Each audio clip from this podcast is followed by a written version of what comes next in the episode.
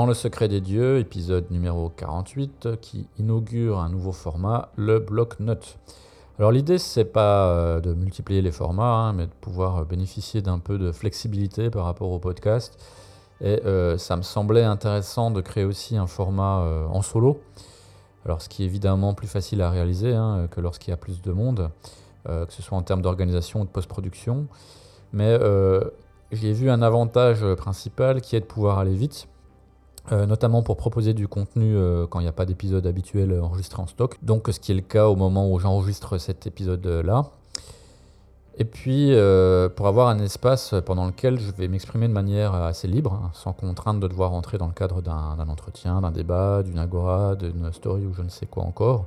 Alors non pas que j'aime pas le faire, hein, mais je me suis rendu compte que l'exercice du bilan de fin de saison, hein, qui est sorti il y a quelques mois, ben, il a été assez sympa à faire parce que c'était assez euh, libre. Donc j'ai décidé d'ouvrir ce bloc-notes hein, pour parler à la fois du podcast euh, lui-même, quand il y a des choses à dire, euh, mais aussi d'actualité, de différentes informations qui m'ont interpellé euh, d'une manière ou d'une autre. Et dernier détail, je, ne me suis donné aucune contrainte de durée ou de récurrence. hein. donc ces bloc-notes, ils apparaîtront ici et là de temps en temps si, toutefois les chiffres d'écoute ne sont pas catastrophiques, hein, comme l'a été la, la seconde partie de Story sur Amorphis. Mais en gros, voilà l'idée derrière ce bloc-notes. Alors, au sommaire de ce bloc-notes numéro 1, alors je reprends mes petites notes. J'ai mis euh, donc explication euh, de l'origine du bloc-notes, alors c'est fait. Euh, Richie Faulkner, un retour sur l'entretien avec Max Waimi, un petit mot sur Horns Up, euh, les un an du podcast qui arrive bientôt, et puis euh, un petit euh, speech sur Metallica, un autre sur Slayer, et puis un petit, comment dire, comment appeler ça? Un petit report de voyage en Islande avec la musique qui l'a accompagné. Et puis je vais parler un petit peu du programme à venir sur le secret des dieux. Alors, qui est Richie Faulkner? Richie Faulkner, c'est euh, le guitariste de Judas Priest depuis 2011, depuis 10 ans donc, depuis le départ de KK Downing, euh, parti euh, à la retraite soi-disant et qui depuis n'arrête pas de se plaindre, qui fait plus partie du groupe et qui s'est fait arnaquer. Et Richie Faulkner, donc, qui, est anglais, hein, qui a 41 ans, a été victime sur scène hein, pendant un concert de Judas Priest euh, au Louder Than Life Festival qui se passe dans le- quelque part dans le Kentucky aux États-Unis. Donc, il a été euh, victime de ce qu'on appelle une dissection aortique sur scène. Et qu'est-ce que l'aorte Alors, euh, je vous lis un article du Figaro Santé, donc c'est le premier lien qui est arrivé dans Google. hein. L'aorte est l'artère d'origine de toutes les artères du corps. C'est par elle que passe tout le sang oxygéné qui va irriguer l'ensemble de l'organisme. L'aorte naît au niveau du ventricule gauche par un orifice nommé aortique. Elle monte et décrit une courbe lui permettant de passer au-dessus des vaisseaux pulmonaires. C'est la crosse de l'aorte. Alors, en gros, c'est une énorme, c'est une grosse veine qui traverse toute la poitrine. Et donc la dissection aortique, comme son nom l'indique, c'est euh, quand l'aorte s'ouvre progressivement et laisse déverser le sang euh, ben, dans le corps. Euh, c'est une urgence vitale. hein. La plupart des gens en meurent. Il faut traiter ça assez vite. Les décès surviennent dans les 12 à 24 heures. Le problème aussi, c'est qu'après avoir subi euh, ce, petit euh, problème médical, la, survie est en général de 5 ans. C'est-à-dire qu'au-delà de 5 ans, euh, seuls 20 à 40% des patients survivent. Donc, malgré le fait que, alors, il n'y aura pas de suspense, Richie Faulkner a survécu, il risque d'avoir des petits problèmes par la suite. Donc, j'espère pour lui que il aura euh, affaire à des médecins quand même euh, assez compétents qui lui permettront de conserver une durée de vie euh, acceptable et puis surtout de ne pas trop souffrir de séquelles de cette mésaventure. Alors pourquoi je parle de ça? Parce que Premièrement, je trouve ça quand même incroyable que cette chose-là arrive alors qu'il est sur scène et que Richie Faulkner, et là il y a une vidéo pour en témoigner, est en train de jouer Painkiller de Judas Priest, donc déjà il y a une certaine ironie, sachant que la dissection aortique c'est quelque chose qui est extrêmement euh, douloureux, paraît-il. Je crois que ça commence à peu près à la moitié du morceau, il commence à avoir mal. Lui-même euh, dit dans une interview que en regardant les images, il trouve qu'on on voit sa souffrance, alors personnellement je trouve pas du tout. Euh, on n'a vraiment pas la sensation qu'il y a un problème. D'ailleurs, lui-même raconte, hein, après avoir être passé quand même 10 heures sur le billard, il raconte que lui, c'est pas, il s'est un petit peu inquiété des douleurs, mais il est parti de scène normalement. Il voulait partir, aller à l'hôtel, enfin faire passer le, reste de la soirée normalement, mais il a fini par s'écrouler. Il a été emmené aux urgences et coup de chance, le concert se passait pas très loin d'un hôpital spécialiste du cœur. Et euh, voilà, ben, il a été opéré pendant 10 heures pour euh, réparer son, aorte. Et euh, ben, ce qui lui a sauvé la vie, d'ailleurs, Richie Faulkner s'exprime aussi depuis son lit d'hôpital dans une autre vidéo, dans laquelle il remercie son médecin de lui avoir sauvé la vie et il réalise à quel point il était vraiment à, deux doigts de, passer de l'autre côté. J'ai pu voir aussi passer une euh, interview toute récente de Rob Alford euh, qui dit qu'il euh, est fortement choqué par l'incident, même si lui évidemment il s'est rendu compte de rien, hein. il était sur scène aussi. ensuite, ben, Richie Faulkner s'est juste plaint d'une douleur à la poitrine auprès du personnel médical qui était présent sur place, mais qui n'ont pas détecté ce qui était en train de se passer et qui donc, euh, du coup, euh, ne souhaite pas regarder la vidéo parce qu'il trouve ça euh, vraiment trop choquant. Alors moi, je ne suis pas spécialement fan de Judas Priest. Par contre, j'ai de la sympathie pour ce musicien qui est quand même, somme toute, assez doué et sympathique. Il faut savoir que sur scène, comme il n'y a plus aucun guitariste original de Judas Priest, donc Keke Downing et Glenn Tipton, qui lui est atteint, me semble-t-il, de la maladie de Parkinson, et que le deuxième guitariste n'est autre que, le producteur Andy Snip, qui est aussi guitariste et qui est euh, pas réellement un soliste. C'est quand même Richie Faulkner qui se tape la quasi-intégralité des solos, dans Judas Priest sont vraiment pas faciles, hein, surtout euh, à partir de la période euh, Painkiller, même peut-être même un peu avant. Donc voilà, c'est un, un grand musicien, un personnage très sympathique et je lui souhaite un prompt rétablissement. Alors, second sujet de ce bloc-notes, je voudrais faire un retour sur euh, l'entretien avec euh, Max Waimi. Alors, non pas que je m'en doutais un peu, mais euh, c'était pas une surprise de voir que beaucoup de commentaires n'étaient soit pas spécialement enthousiastes par rapport à cet entretien, sachant le, on va dire le, niveau des invités habituels en entretien, ou par rapport au contenu, c'est-à-dire aux réponses de Max. Alors, je trouve que les, gens en général, hein, je vais vous le dire franchement, sont quand même assez sévères. Euh, on va dire que effectivement, il n'y a pas de fumée sans, feu. Euh, Max Waimi, c'est quelqu'un qui génère de l'antipathie par euh, son discours et surtout la manière dont il tient son discours.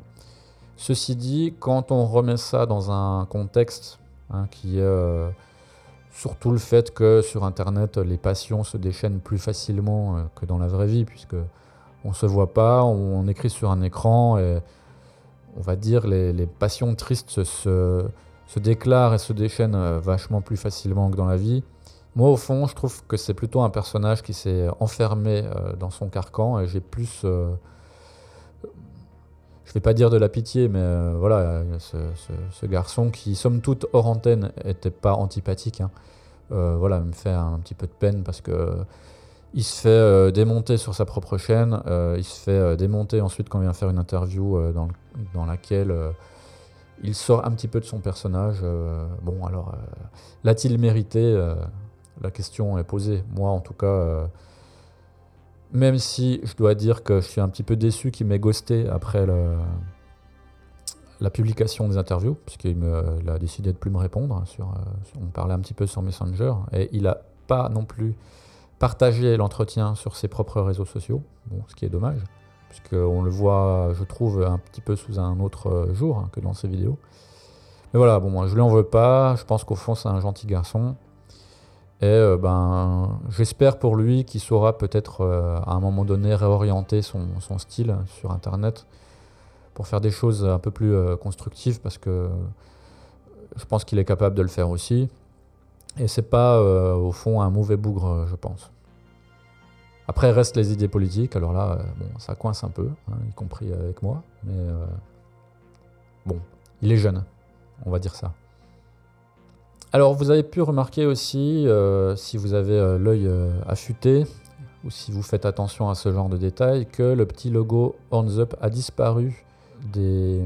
Comment on appelle ça Des headers, hein, comment on dit en français? Des bandeaux sur YouTube, les réseaux sociaux, etc. parce que j'ai décidé de cesser ma collaboration avec ce webzine. Alors pourquoi? Parce que j'ai considéré que euh, j'étais en, désaccord, voire en contrepoint total avec euh, une grande partie des idées véhiculées par une grande partie de la rédaction du webzine. Et voilà, je m'identifiais pas du tout à ça. Et voilà, et puis cette décision n'a pas été difficile à, prendre parce que ben on n'a pas réellement sympathisé. Euh, j'ai fait partie de cette rédaction plus ou moins en tant que satellite et puis parce que euh, ça ne m'a pas offert, ça n'a pas offert au podcast une euh, visibilité euh, plus importante. Donc voilà, je n'ai pas trouvé qu'il y avait un intérêt à rester au milieu de, de gens. Alors pas tous, hein, pas tous. Alors je vais pas citer les noms ni rien parce que ça sert à rien. D'ailleurs je m'en rappelle même plus. Et ils m'ont kické du, Discord, donc je ne saurais même plus me rappeler qui dit quoi. Voilà, toujours est-il que j'ai pas envie de j'ai pas envie de faire partie d'un groupe de gens que moi je considère, avec mes valeurs propres, comme euh, des gens euh, un peu toxiques, entre guillemets. Alors, j'enregistre euh, cet épisode le mercredi 13 octobre, il est très exactement 13h15. Alors, la diffusion est prévue normalement le 19 octobre. Et il s'avère que le 19 novembre sera l'anniversaire de la création du podcast du Secret des Dieux. Alors, pas tout à fait l'anniversaire de la création, mais en tout cas l'anniversaire euh, du premier épisode, de la diffusion, de la mise en ligne du premier épisode, donc qui est un entretien en anglais avec euh, Yari euh, Lindholm. Alors ça me fait drôle hein, de me dire qu'il y a déjà autant de temps qui s'est passé, parce que moi j'ai pas du tout vu le temps passer. On était encore en, pleine période Covid, alors j'ai l'impression que le Covid c'est un petit peu terminé maintenant en France, hormis ces foutus masques qu'il faut continuer à mettre à l'intérieur et qui servent strictement à rien. Moi, j'ai passé euh, l'essentiel des premiers mois de vie du podcast euh, en Suède, donc je l'ai répété à plusieurs reprises. Hein. si vous êtes un, fidèle euh, auditeur, vous le savez. Alors pour moi, c'est difficile de distinguer la création de ce podcast, Le Secret des Dieux, avec la période du Covid, puisque c'en est une résultante directe. Je ne pense pas que j'aurais commencé ce podcast si je n'avais pas eu le temps nécessaire, le temps libre nécessaire pour pouvoir le créer. Donc voilà, pour moi, ça restera indissociable. Mais ça me fait penser aussi au fait que, alors que beaucoup de gens ont beaucoup euh, souffert de cette euh, période, de diverses manières, alors pas ceux qui ont apprécié de ne pas aller au taf et passer leur journée sur leur canapé euh, à regarder Netflix, j'en connais quelques-uns qui regrettent déjà cette période. En ce qui me concerne, comme d'une part, j'ai quand même une tendance dans ma vie à agir selon mes valeurs, et comme aussi j'ai les moyens de le faire, euh, j'étais absolument anti-confinement. Je trouve que le confinement est une saloperie qui ne sert à rien, qui était ridicule d'un point de vue sanitaire, et j'ai décidé de ne pas m'y conformer, ce qui fait que je me suis exilé une première fois pendant le premier confinement français en Asie, en Thaïlande, et une seconde fois au moment du deuxième euh, en Suède. Alors, je regrette pas du tout euh, l'avoir fait, bien au contraire, ça a permis de sortir un peu d'une routine, même si je ne suis pas un personnage extrêmement routinier, mais ça, ça, ça m'a permis de sortir un peu d'un style de vie qui était quand même relativement calibré pendant quelques temps, et je trouve que l'expérience a été extrêmement enrichissante. Et du coup, je suis curieux de savoir euh, comment euh, vous, les auditeurs, euh, notamment les réguliers qui n'avaient pas peur de faire des commentaires, hein, notamment sur YouTube, vous pouvez en faire sur Facebook aussi, hein, comment vous, vous avez vécu le, confinement, la période du Covid? Je suis, je suis, curieux. Parce que je, moi, je vous donne mon avis sur la question, mais J'aimerais bien avoir des retours un peu de gens qui nous écoutent, euh, voir si on est un peu sur la même longueur d'onde ou pas. Donc n'hésitez pas. Et donc, euh, les un an du secret des dieux. Il n'y aura pas d'épisode particulier pour le, fêter, hein, mais je, notais simplement ce fait et le, fait que ben, j'ai trouvé que cette saison était passée extrêmement rapidement et que tout ça ne nous rajeunit pas, ma petite dame. Alors, pendant mes pérégrinations sur euh, Internet, euh, j'ai pu aussi remarquer que Metallica était de retour sur scène. Et il s'avère que Metallica a joué euh, dans le même festival que Judas Priest, donc le Louder Van Life Festival, donc dans le Kentucky. je ne sais pas où exactement. Alors c'est ce festival pendant lequel Richie Faulkner a été victime d'une dissection aortique. Et ce qui m'a étonné, donc en voyant des vidéos de Metallica, c'est de voir à quel point comment dire, l'arrêt lié au Covid leur a été profitable. Alors je ne sais pas s'ils ont répété chacun dans leur coin, et surtout Lars Ulrich, qui joue extrêmement bien. C'est-à-dire qu'il a, pour moi, il a repris un petit peu le niveau qu'il avait à toute fin des années 90, période de Justice for All, voire début du Black Album. C'est-à-dire que le tempo est, carré. Euh, il ne fait pas des espèces de breaks n'importe quoi en plein milieu d'une mesure. Euh, ça joue bien, c'est carré. James Hetfield a l'air euh, en pleine forme. Donc, euh, pour rappel, il était retourné en cure de désintox hein, pour ses problèmes d'alcoolisme. Euh, bah, du coup, j'ai trouvé ça euh, vraiment sympa et j'ai eu du plaisir à regarder ces quelques morceaux qui ont été diffusés sur Internet. Alors Metallica, justement, je m'étais un peu réconcilié avec eux. Alors non pas que j'étais fâché, hein, mais j'avais un petit peu cessé de les écouter, puisque bon, Metallica, c'est un petit peu du patrimoine métallique maintenant. Donc je les écoute quand même relativement rarement, parce que je connais quand même très très bien leurs disques, surtout ceux des années 80. Et euh, il s'avère que pendant la, pandémie de Covid, on y revient, euh, Metallica diffusait une fois par semaine un concert. Alors quelques-uns des périodes récentes, mais euh, d'autres de périodes plus anciennes, donc était intéressant aussi. Donc, même des très très vieux concerts, je crois qu'ils datent de 83, 84, 85, quelque chose comme ça. Et pendant, ça, c'était pendant que j'étais en Thaïlande et j'avais du plaisir, c'était, je crois, chaque mardi. Euh, de regarder ce concert de Metallica, euh, voilà, qui, qui me rattachait un petit peu, euh, entre guillemets, à la vie d'avant, alors que j'étais en exil à l'étranger. Et ça m'a, comme je disais au début, un peu réconcilié avec le groupe. J'avais vraiment du plaisir à regarder ces concerts-là. Alors, ce qui est vraiment bien avec ce groupe aussi, c'est qu'il y a quand même une sincérité, une honnêteté, puisqu'il y a pas mal de concerts, notamment récents, dans lesquels, bon, bah, on voit euh, très clairement euh, les limites de Lars Ulrich, puisque contrairement à ce que je peux voir parfois dans les commentaires, il euh, n'y a pas beaucoup de post-production sur ces concerts-là qui, diffusent. C'est déjà arrivé, hein, notamment sur la, grosse caisse, quand c'était vraiment trop foireux, on sentait que, sentait que ça a été retouché, mais là, non, hein, j'ai pas vraiment senti ça voilà, je trouve que malgré tout ce qu'on a pu dire sur eux et malgré le fait qu'ils euh, ont été pendant longtemps sur une pente descendante et qu'au final ils ont été plus longtemps un groupe médiocre, voire mauvais que bon, ça reste un grand groupe, ça reste un groupe majeur. Et tant mieux si aujourd'hui il y a un petit euh, rebond euh, de qualité. J'espère qu'ils seront capables de, ressortir des albums vraiment excellents. Et euh, je trouve que lorsqu'ils ne seront plus là, il y aura vraiment un grand manque. Et pour euh, rester sur les dinosaures, euh, vous savez sans doute que Slayer a mis fin à ses activités en 2019 avec une dernière tournée. Alors Slayer, moi, c'est un de mes groupes cultes hein, aussi de, de jeunesse, d'adolescence. J'ai toujours adoré Slayer. Alors peut-être comme Metallica, moins les albums plus récents.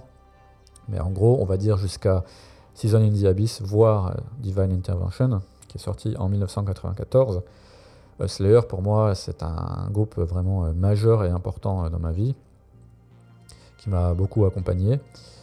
Et je, trouvais ça très très classe de leur part de partir comme ça à la retraite, alors que la plupart des autres groupes de, de, trash, de thrash metal, sont encore là, avec parfois plus grand chose à dire et que eux partent, alors j'allais pas dire au sommet, mais partent euh, alors qu'ils euh, sont encore euh, un groupe important qui tourne beaucoup, qui ramène beaucoup de monde, qui vend pas mal d'albums et surtout qui est très respecté. Alors la raison de ce départ à la retraite, on la connaît. Hein. Il y a avant tout le fait que Tom Araya, chanteur-bassiste, ne souhaitait plus tourner, il en avait marre. Ça faisait des années qu'il disait que ben, tourner c'était compliqué, il en avait de plus en plus marre de, vivre dans une chambre d'hôtel avec une valise et dans les halls d'aéroport, que sa famille lui, manquait, etc., etc. Alors que d'autres membres du groupe, notamment le guitariste Kerry King, dernier membre originel du groupe, euh, lui aurait souhaité continuer, mais euh, se disait que, sachant que euh, on avait déjà plus de batteur original et, que Jeff Hanman, malheureusement décédé, était remplacé par Gary Holt aussi depuis une dizaine d'années, que remplacer Tom Araya, ce serait là par contre beaucoup plus compliqué, puisqu'il y a quand même une voix assez caractéristique, et puis être le seul membre original du groupe ça aurait commencé à tourner à la parodie, sachant que ils avaient déjà beaucoup de fans qui le disaient depuis quelques années. Et pourquoi je parle de Slayer? Je parle de Slayer parce que euh, je tombe sur un article euh, sur Blabbermouth de Kerry King qui dit que euh, Slayer est selon lui parti à la retraite trop tôt. Alors c'est curieux ce retournement de veste parce que je pense que Kerry King était tout à fait dans l'optique d'accepter cette mise à la retraite, même si c'était un peu forcé, et qu'il aurait je parlais de classe tout à l'heure, ben, qu'il aurait l'élégance de ne pas revenir dessus et puis voilà, de passer à autre chose. Et euh, là, le fait qu'ils disent ça, je trouve ça un peu décevant parce que ça, d'une certaine manière, ça, casse le mythe. Ça casse le côté euh, grand seigneur qu'a eu Slayer en partant comme ça sur une note haute. Parce que même si beaucoup de commentateurs ont dit que bon, ben, c'est un publicity stunt, comme on dit en, anglais. C'est un, un, coup publicitaire pour pouvoir revenir et demander le double de cachet en festival.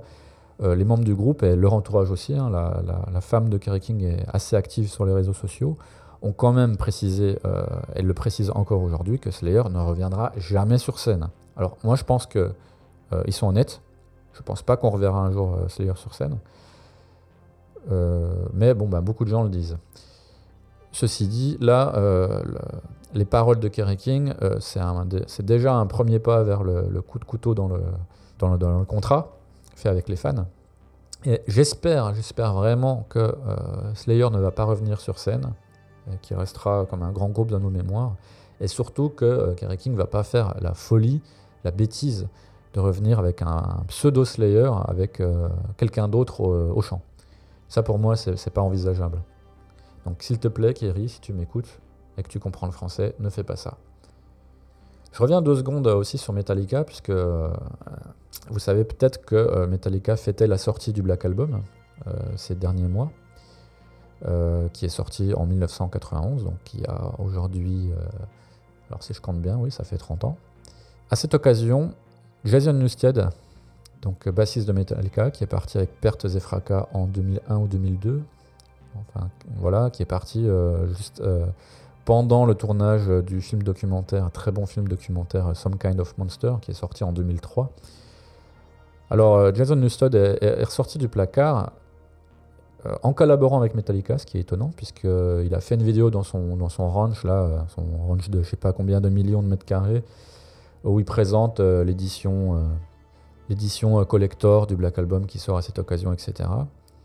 Et euh, les membres, les autres membres du groupe euh, se sont exprimés à son sujet et expriment des regrets sur la manière dont ça s'est passé à l'époque. Alors là encore, je retrouve euh, l'honnêteté de Metallica, qui, alors avec des, des James Hetfield ou des, Lars Ulrich, qui n'hésitent pas à dire que ben oui, ils se sont mal comportés avec lui, etc. Que les demandes de Newstead à l'époque d'avoir plus de liberté créative étaient complètement justifiées. Euh, et je trouvais ça un petit peu. Euh, je, trouvais, ça un petit peu touchant qui rend hommage à ce type-là, en fait, qui, selon moi, est un type qui a gâché complètement sa carrière, puisqu'il a quitté euh, ce qui est un des groupes les plus importants du monde, autant en termes financiers que de notoriété, avec des conditions de jeu en concert extraordinaires. Hein. Il a un petit peu gâché sa carrière, puisque même si ses demandes étaient légitimes, d'être plus créatif, qu'on lui laisse un peu de temps libre, de liberté de sortir ses disques, etc. Euh, il n'en a pas du tout profité ensuite. Qu'est-ce qu'il a fait, Jason Newsted Il a sorti un disque avec euh, qui est passé complètement inaperçu. Il a fait son propre groupe de trash Newstead, qui n'a pas marché, et qui était, faut le dire franchement, qui était quand même assez nul. Donc bah, c'est bien gentil d'avoir des, envies créatives, Jason, mais déjà, premièrement, il faut les, il faut les réaliser. Et puis, ben, quand au fond, tu n'es pas réellement un compositeur, peut-être aussi, ben, il faut avoir une réflexion sur soi-même et se dire euh, peut-être que la place que j'avais au sein de Metallica finalement était bien pour moi. Donc voilà, j'ai des sentiments mélangés à ce sujet. Euh, je trouve que effectivement, euh, Jason Newsted n'a pas été très bien traité par le groupe à l'époque, mais qu'en même temps, c'était compliqué pour lui de d'être autre chose que le bassiste de Metallica. Je pense sincèrement. Je pense que c'est pas un compositeur. C'était un excellent bassiste, ça c'est sûr. C'était un excellent euh, bassiste sur scène notamment, avec beaucoup de charisme. Je sais que les fans de Metallica l'aimaient beaucoup. Euh, moi, je l'appréciais aussi. Euh, c'était pas facile de remplacer Cliff Burton. Mais c'est un type qui, selon moi, a caché sa carrière. Je sais pas ce que vous en pensez, vous pouvez me le dire. Et voilà ce que j'avais à dire sur Metallica et sur Slayer. Alors, parlons un petit peu voyage. Alors, si vous me connaissez, vous le savez, mais si vous ne me connaissez pas, euh, les voyages, découvrir le monde, c'est une de mes passions dans la vie. Et il s'avère que je suis allé euh, récemment en Islande. Alors, c'est pas la première fois, j'y suis déjà allé une première fois en 2007, d'ailleurs avec mon compagnon de podcast euh, Nicolas Bénard. On avait fait un road trip ensemble. Et là, j'ai fait un nouveau road trip, mais cette fois avec mon épouse. Et j'ai pu constater euh, à quel point l'Islande était toujours euh, un pays absolument euh, magnifique, mais aussi à quel point le tourisme avait explosé en quasiment 15 ans. Bon, ce qui était un petit peu décevant, hein, c'est jamais marrant de, se retrouver parfois au milieu de hordes de touristes, et surtout les touristes qui essayent de faire le maximum de choses en, peu de temps et qui du coup font tout au pas de charge. Et bon, je trouve ça un peu ridicule. Alors je me souviens que la première fois que j'avais vu la, cascade de Gulfoss euh, en 2007, euh, on était complètement seul. Il n'y avait personne. Et cette fois-là, malgré un temps exécrable, hein, quasiment une tempête, euh, il y avait pas mal de monde. Et donc du coup, bah, c'est pas du tout la même chose. Quoi. Si tu, veux prendre, tu veux prendre une photo, tu veux rester quelques minutes à contempler, tu auras toujours ta, ta Janine à côté qui sera devant toi et, voilà, qui va glousser. et c'est triste. C'est d'autant plus triste que je trouve que les infrastructures d'accueil des touristes en, Islande, contrairement à des pays comme la Suède ou euh, même euh, encore plus flagrant la Norvège, euh, sont pas assez développées. C'est-à-dire que l'aéroport est minuscule et donc à l'arrivée de l'aéroport de Reykjavik, on se retrouve dans une, parmi une horde de gens qui savent pas trop où aller aussi parce que c'est pas très bien indiqué. Bon après l'aéroport est petit hein, donc c'est facile. Et euh, ben voilà, faut faire la queue pour récupérer sa voiture, etc. Euh, c'est pas du tout euh, l'image que je gardais de l'Islande. Ben, je trouve ça dommage que le tourisme de masse détruise tout. Alors en même temps, je dis ça, mais j'en profite aussi. Hein. Aujourd'hui, acheter un billet d'avion, c'est plus du tout la même chose qu'il y a 15 ans ou 20 ans, ça, ça coûte rien. Louer une voiture, ça coûte plus aussi cher qu'avant, etc., etc. Les prix en Islande sont plus du tout les mêmes qu'en 2007. C'était beaucoup plus cher. Je me souviens des prix de l'essence, c'était un truc de dingue. Euh, maintenant, c'est pas très différent de la France. Mais voilà, j'ai ressenti ce petit pic de nostalgie d'une époque qui est complètement révolue. Alors, cela dit, le voyage était cool. Et euh, je me suis amusé, malgré la présence de ma femme qui n'écoute pas trop de métal, un petit peu mais pas trop, à euh, écouter des groupes islandais, des groupes du cru. Alors, euh, il y en a quelques-uns. Euh, celui qui m'a vraiment euh, tapé dans l'œil, ou dans les oreilles plutôt, c'est un groupe que je connaissais déjà, mais que j'avais écouté que superficiellement. ce groupe s'appelle Miss Firming. Alors, Miss Firming, c'est un groupe de black metal, et je trouve vraiment que dans certains paysages d'Islande, notamment par mauvais temps, vous vous mettez du euh, Miss Firming dans les oreilles et franchement, vous êtes complètement transporté. Parce que pour moi, cette musique-là, mais il n'y a pas que, hein, mais j'ai été particulièrement euh, frappé par euh, la congruence de l'Islande et des paysages islandais avec la musique de Miss Firming. Donc il y a un côté à la fois agressif et sauvage, mais beau. C'est très beau. C'est mélodique. C'est brutal, mais pas trop. Et voilà, il y a dans cette musique une, beauté sauvage qui, qui est vraiment caractéristique aussi de l'Islande. Dès que vous sortez de Reykjavik, dès que vous allez un petit peu à l'écart des villes. Et je vous conseille vraiment, je vous invite vraiment à vous intéresser aux groupes islandais qui, je trouve, sont un peu différents de ce qu'on trouve sur le continent. Il y a toujours un petit côté, alors je ne vais pas dire folklorique, mais un peu typique, un peu euh, singulier, euh, bien islandais. Alors il existe sur Spotify une playlist euh, qui s'appelle Icelandic Metal, alors que j'ai partagé sur Facebook, sur, sur le compte du Secret des Dieux. Alors si vous connaissez pas trop de groupes islandais, je vous invite vraiment à l'écouter parce que c'est vraiment intéressant. Alors il y a beaucoup de black metal et de musique extrême, mais pas que. C'est une scène qui mérite d'être soutenue. C'est une scène qui mérite d'être soutenue parce qu'elle est vraiment intéressante et euh, dans certains cas euh, originale. Et pour finir ce bloc-notes, je vais vous donner un petit peu une idée du programme des semaines à venir euh, du podcast. Alors, nous allons enregistrer une troisième Agora, donc avec euh, deux invités qui sont déjà venus et un autre euh, que vous allez découvrir. Donc euh, je vous en dis pas plus, je garde un peu le, suspense, mais c'est une personne qui fait partie de la scène métal aussi, qui est française, qui est un musicien, un excellent musicien, un, un bon ami depuis au moins une vingtaine d'années. À venir également un débat en duo avec Nicolas. Les réseaux sociaux ont-ils tué la musique? Très intéressant un entretien avec euh, Philippe Courtois. Alors celui-là, il m'a été beaucoup demandé. Euh, pour rappel, j'avais fait un premier entretien avec Philippe euh, sur sa carrière de musicien, essentiellement, dans Misanthrope. Et j'avais prévu de faire une partie sur Holy Records, dont il est le, patron et qu'il a créé avec sa compagne Séverine.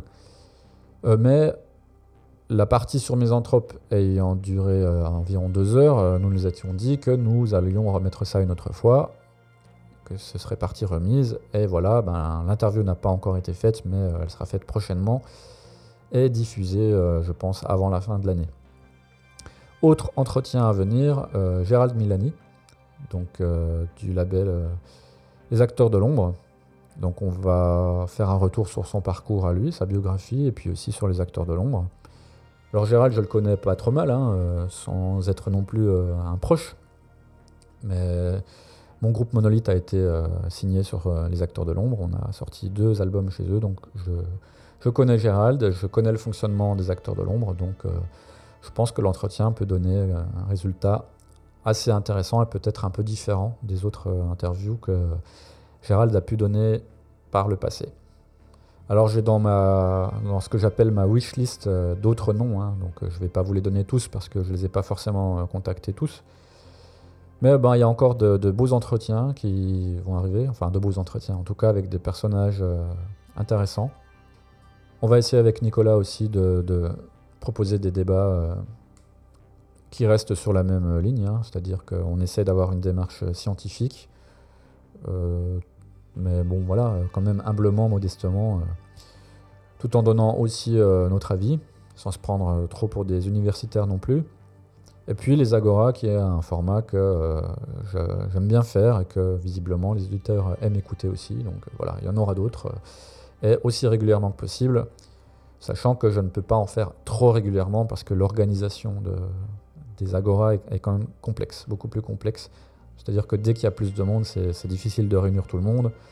Il y a plus de sujets, donc ça demande plus de travail en amont. Donc vous comprenez bien que je ne peux pas euh, en sortir euh, un euh, ou deux ben, chaque mois, mais que ça va venir plutôt de manière ponctuelle, de temps en temps. Voilà, j'en ai fini avec ce bloc-notes. Donc je ne sais pas si ce format vous intéresse.